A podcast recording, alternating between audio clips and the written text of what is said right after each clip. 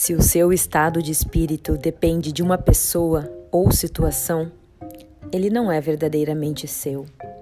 As pessoas só nos atingem quando damos esse poder a elas, quando lhes oferecemos as chaves da nossa autoestima e sabotamos a confiança que temos em nós mesmos e em nossas escolhas, condicionados ao olhar de aprovação ou desaprovação do outro.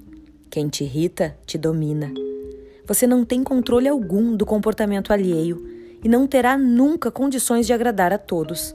O que você tem agora, já, nesse momento, é o poder de escolher como é que vai se sentir diante do comportamento alheio. É muito simples, embora pareça tão difícil de assimilar, mas a verdade é que ficar ofendido, magoado, ressentido, raivoso ou deprimido diante do que o outro faz é uma escolha você é quem decide quem é, assim que vai se sentir ou se vai reagir ao que o outro lhe fez.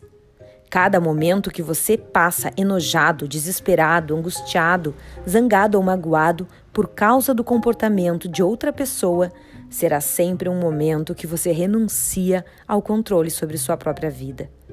O insulto é um veneno que só funciona se você beber. Não deixe as pessoas te colocarem na tempestade delas. Coloque-as na sua paz. Devemos aprender a fazer com que tudo que nos rodeia não nos afete. Não se trata de transformar-se em um ser sem sentimentos, mas de impor barreiras e ver que as coisas podem ser vistas de outra perspectiva. É certo que o ser humano é puramente emocional. Não somos mentes rochosas sem emoções e sentimentos. Também é certo que as emoções são contagiosas. Contudo, é preciso buscar o equilíbrio, abrir o guarda-chuva emocional e lembrar que se algo te afeta demais, você perde qualidade de vida. O mau humor do outro é do outro.